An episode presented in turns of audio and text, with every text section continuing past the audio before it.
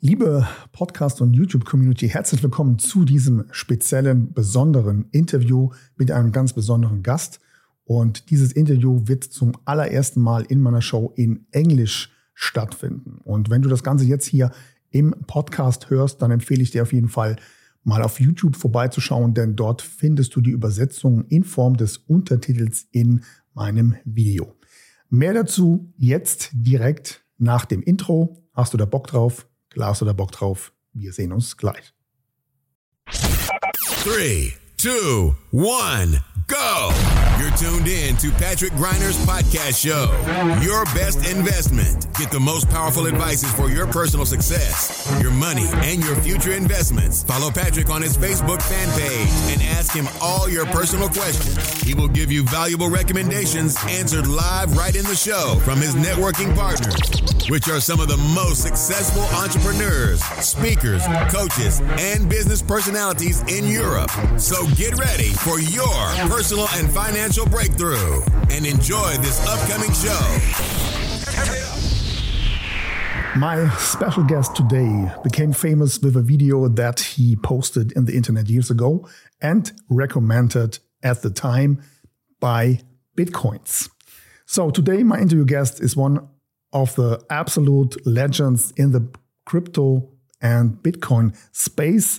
And he has more than 270,000 followers on Instagram more than 380,000 on YouTube and more than 514,000 on Twitter. So, welcome to my show, Mr. Da Vinci. Thanks. Glad to be here. You also forgot TikTok because I have a okay. large following on TikTok as well. Yes. Um, also, yeah, you can find me. Uh, I have, do have a German channel actually. Oh, really? Okay. Yeah. It's uh, if you look for Da Vinci J15 DE, that's where you'd find uh, the, the the Deutsch channel. oh, okay. yes, very nice. So TikTok also, how many followers you have there?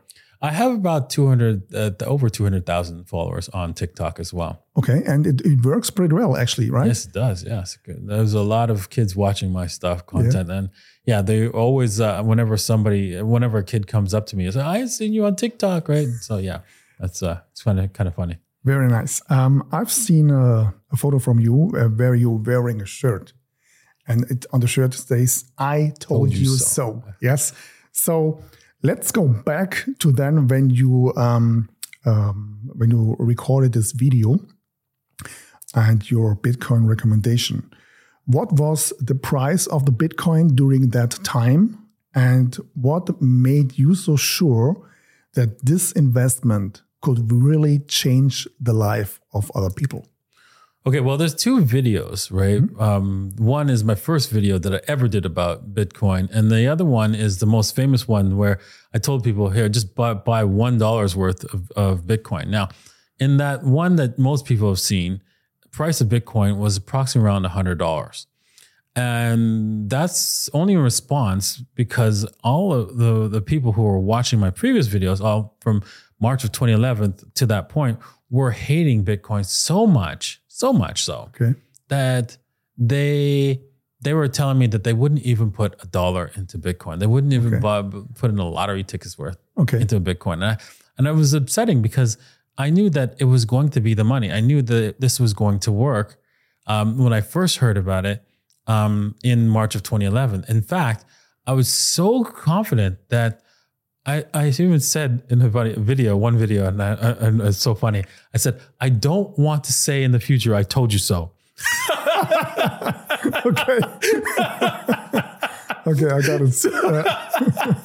Uh, all right. So, yes, um, it was funny. Uh, but uh, I even like, I was so passionate about it back in March 2011. I even said that if you put in up to a thousand dollars and you and it goes to zero, I will pay you back because I have lots of gold and silver as savings and stuff like that. I'll pay you up to a thousand dollars if you invest up to a thousand dollars or more um, into Bitcoin. So I knew that it was not going to zero because I knew it was going to be the money. And now it's not there yet, but it will be in the future. And you can see that as uh, more and more people understand what Bitcoin is, how it works, why it works, and why our current financial system doesn't work. Okay.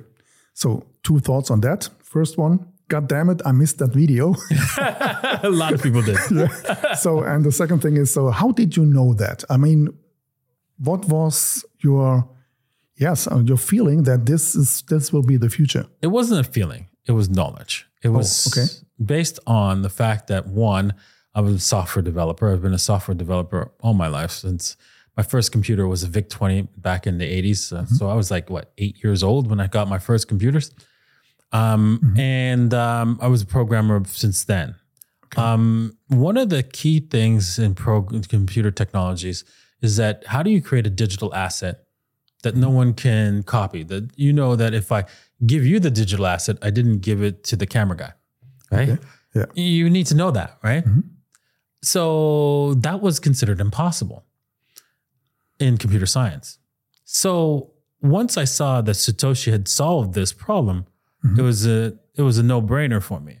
Not only that, I studied monetary history and how money works and why this would work as a monetary asset mm-hmm. over anything else, and why it would it would be so successful once people understand it because it requires understanding. Like when we invented electricity, most people thought it was just a fad, right? So it requires understanding, and it's difficult to understand something that's not not seen. Okay. Nobody sees electricity, right? You only see the results, Yes. right? And so um, that's what's going to take time for people to understand.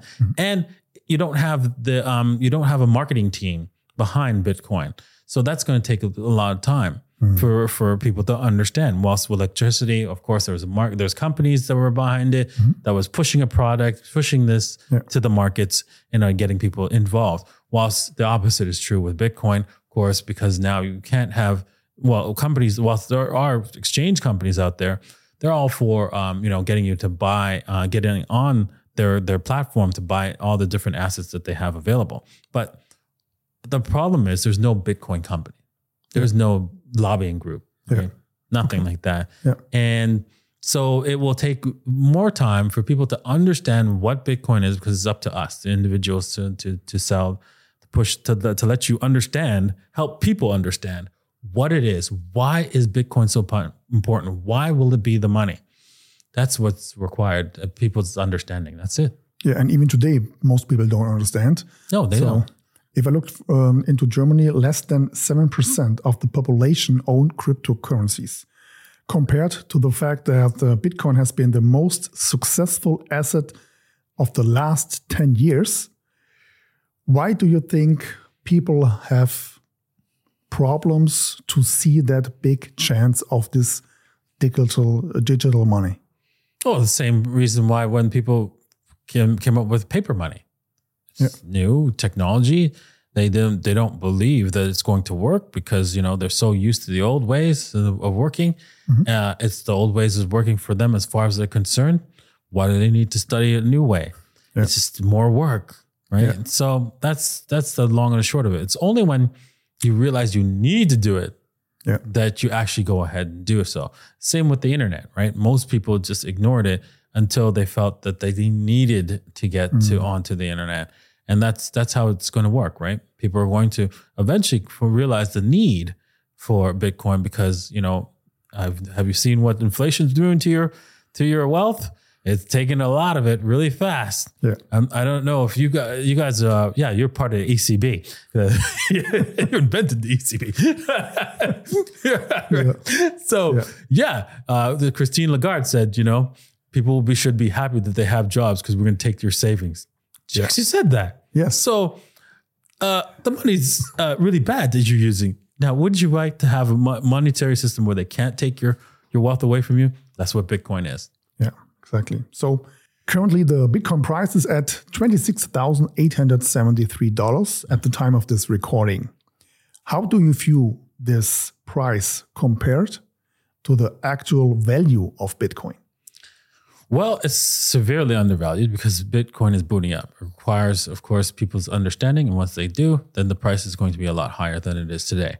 That's just the way. That's that's the way technology, time, and technology comes. Right? People have to understand what it is, buy it, and then maybe they might overvalue it, and then it comes back down. That's what we see these cycles. Right? Yep. People start to buy it up like crazy because they understand what it, what it is, and, and then they go, oh my god, and then they buy it at higher prices, and and then the price, then the price, but not a lot of people are interested yet, just yet, just you know, a few percentage more and a few percentage more every every four year cycle of the Bitcoin um, boom and bust cycles. Bitcoin has these boom and bust cycles on a constant basis because of the halving cycle, which we can go into uh, in, uh, in another question. Yes. Okay. So there are now over than 10,000 cryptocurrencies. And for the most, it's uh, difficult to build a portfolio that is truly sustainable and effective due to the high number, right? So for many community, for my community, what are the top five cryptocurrencies everyone should have in their own portfolio? Bitcoin, Bitcoin, Bitcoin, Bitcoin, Bitcoin. No,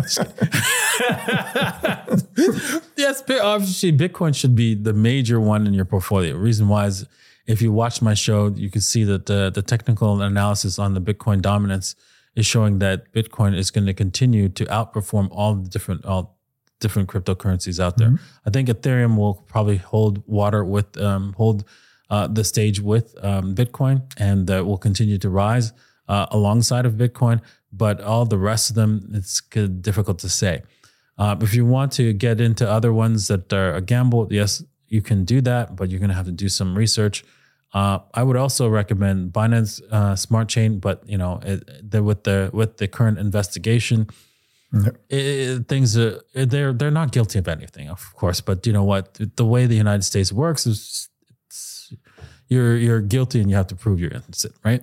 Yeah. so don't get it twisted. But anyways, and so they just need to get out of that. Um, I don't recommend XRP. Now I know I shouldn't mention something I don't recommend, but okay. If you want to, if you believe in central banking, buy XRP. yes.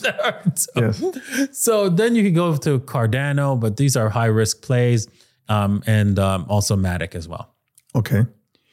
So, like you just said before, currently almost all central banks are working on their own digital currency now.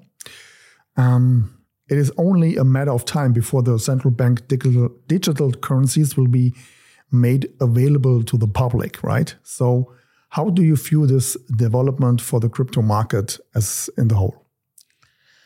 Well, central banks will, or they, they want to produce their own C, CBDC, central bank digital currency. And that's just because, you know, the cryptocurrencies have been a great success because it allows people to move money without friction uh, without having the government or or the bank uh, say, "Hey, what you doing over there? Why are you moving that much money? What's going on?" Um, if you ever tried to move uh, a million dollars, you'll know what we're talking about. If you haven't done that, you won't you won't know. right? so, yeah. so, or if you purchase like a you know a flight on a private jet, you'll know exactly what we're talking about. Yeah that that payment will get delayed if you're trying to fly the same day. And so, yeah, with the cryptocurrencies, it's instant. Now, what? So, with the CBDCs, are are they going to be a better? Uh, no, no. So it's, it's just another uh, system of control. Yeah, exactly. So, which brings me to the next questions. How do you assess the risk that the introduction of the CBDCs will lead to governments taking complete control of citizens' money? And there are even rumors that the currencies will be given an expiration date of forced citizens to actually spend their money. Yes, because um, the they need a high velocity of money in order for the for, for this particular type of financial system to continue function. If the velocity drops, right, the the the whole system collapses because it's a debt based system. Meaning, there's more debt than there is money in the system all money that gets created out of debt. But as we create more and more debt, we need we don't create the principal, so we need more money to cover the interest and the principal. So there's always going to be an exponential growing of uh, growth of debt in mm-hmm. the system in order to keep the money in the system. So if nobody spends, then there's no no people can't pay their debts, which causes a cascading effect of prices dropping, which would destroy the whole financial system. Yeah. Um, and it's complicated to explain why it destroys the system but that's just just understand that that would happen and so uh, what they want to do with CBDCs is allow them to go negative on interest rates, deeply negative on interest rates. Okay. And so the only way to do that is if your money is evaporating if you don't move it. And so that's how they can pull out negative interest rates. Okay. Do you think that fiat money will be completely gone at some time? Uh, yes, it will be because it is a fraud. It is a fraud. Let me repeat that. It is a fraud. Well, the why is it a fraud? Well, do you like people stealing from you? Oh no, you don't. Okay, that's Yeah. right. That's what our system does. It steals from you. It steals your wealth, not only from your savings, but also from your job. When you work at uh, whatever job you work at, and you get this measly three percent raise, maybe, maybe that might give you just two percent. That's nothing compared to the real inflation, which is at running at over ten percent. Currently, um, during the COVID times, it was up at twenty five percent in Yeah. the increasing of the money supply. That means you were losing a, qu- a quarter of your wealth every single year Yeah. during the COVID times. Yeah. And so this is theft. This is a crime. This is also considered fraud because you don't know this is uh, happening to you. And most people don't understand the financial system of the banks. That's one of the most problems we have. So, so if somebody says, "Hey, you know what? This is this is real wealth. It's going to take. It's going to be valuable. It's, it's uh, and you could use it to save and buy stuff." That's and yet you know that they're going to steal the money from you. That's fraud.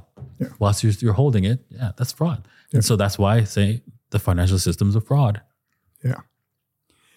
All right. So right now the rumors are peeling up that the US government will work with uh, Ripple and XRP in the future to bring the digital US dollar on the market. What is your thought on that? Didn't I just say? Yeah. Didn't I just say don't buy XRP a few minutes ago? I could have swore. Yes. so may I say more?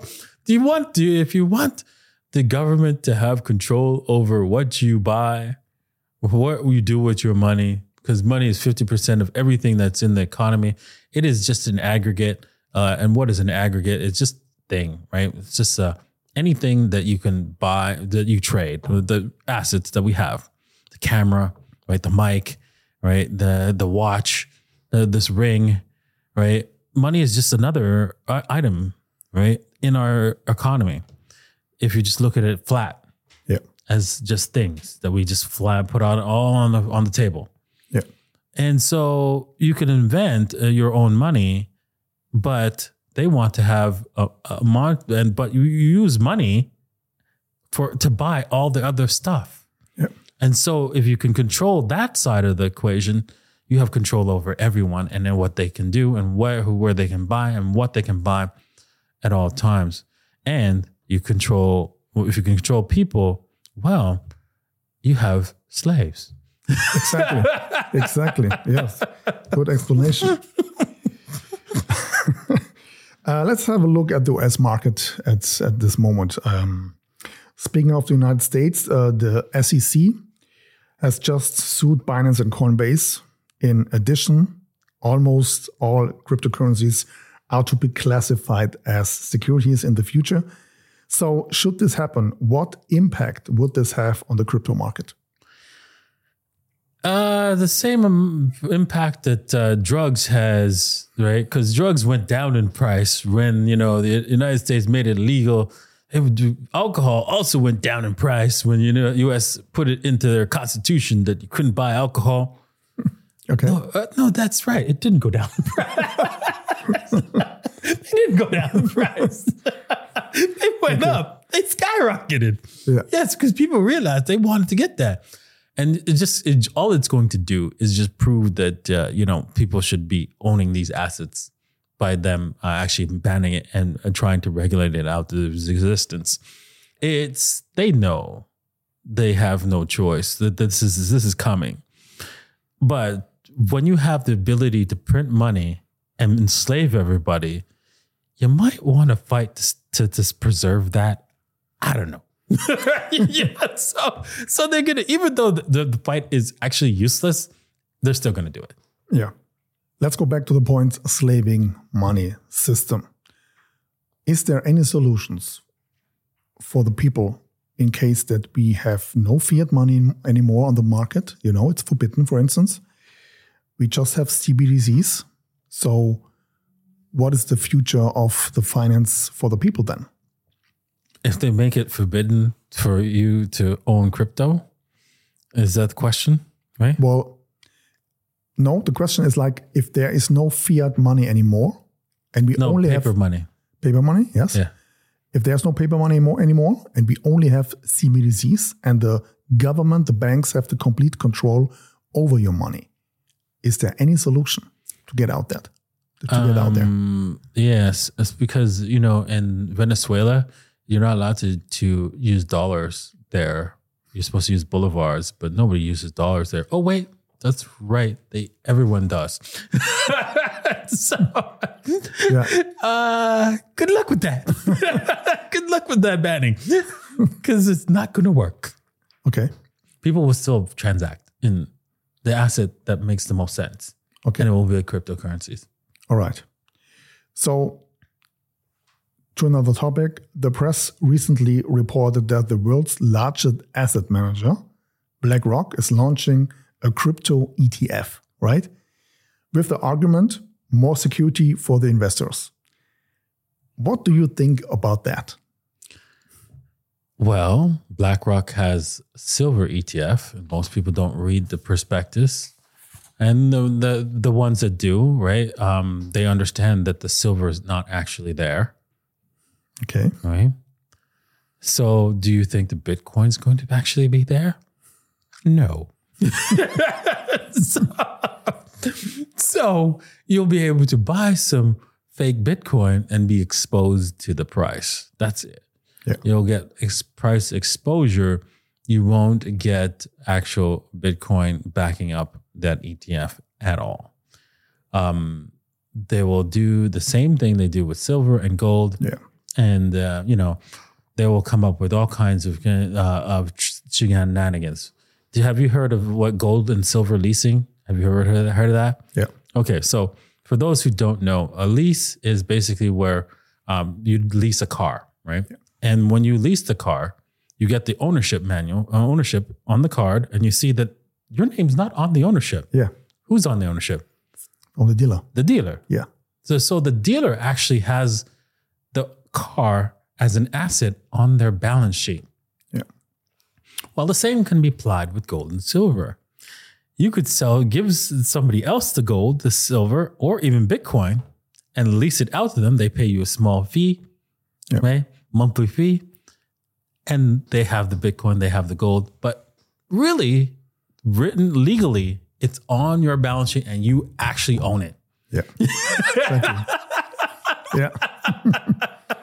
yeah. So, gotcha. Okay, so let's come to the final main questions I have here. Um, how do you see the future of money? How will our money and banking system change in the next 10 years, and how can we all best benefit from the coming development? Well, the best way to uh, to everyone to benefit is to invest small amounts of money into into Bitcoin, Ethereum, and some other cryptos, of course, if you like. Just to you know, you might have to do a little bit of work and research on that because if you invest in this asset and this asset class, you are voting against the negative asset class of our our current system of both stocks, bonds, and our fiat floating money system. Okay. This will change the world in a positive way and enrich you in, in- beyond your wildest dreams if you can just hold on, hodl, hodl, diamond hands, Bitcoin and Ethereum. All right. So by the end of this interview, I have a final few quick and dirty questions. Means I ask you a question and you just answer spontaneously and short, right? Fine. So seven questions, starting with number one. It's not too late to buy bitcoins now because Because only 2% of the total population own Bitcoin. So wait until that gets to 14. Okay. Cryptocurrencies are better than fiat currencies because. Because it's fair and honest, you know what the rules are. Okay. Insider tip this cryptocurrency has extreme growth potential right now. Bitcoin. All right. What percentage of our income should be invested in cryptocurrencies? I'm at the almost 100%, but because I'm absolutely sure, but you might do anywhere from 10% to 20%. All right. Okay. So, cryptos or stocks, which is the better choice and why? Cryptos, because stocks are basically part of the fraud in our financial system.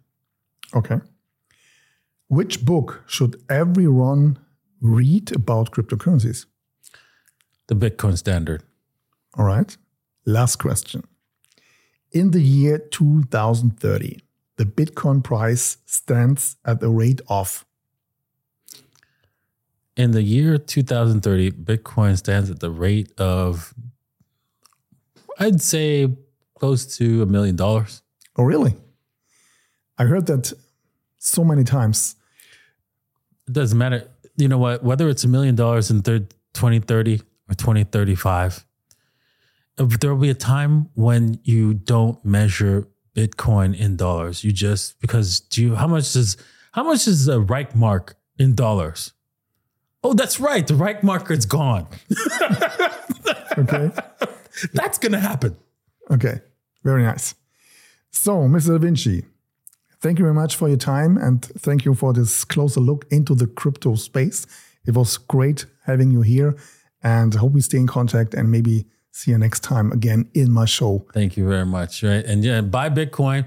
Right. I make this for my middle finger because it's uh, you know, it's give it, it gives a finger to banks and tell them to read between the lines. Okay. Right. Thank you. That's it for today, but tune in next time on Patrick Greiner's podcast show. You want real powerful success and better investments to go straight through the roof? Then send your personal questions to his fanbook fan page and get live on the show. Practical and tactical advices which can be applied immediately, all by yourself. Be curious on Patrick Greiner's next upcoming show. Thank you for listening and enjoy your day. Podcast.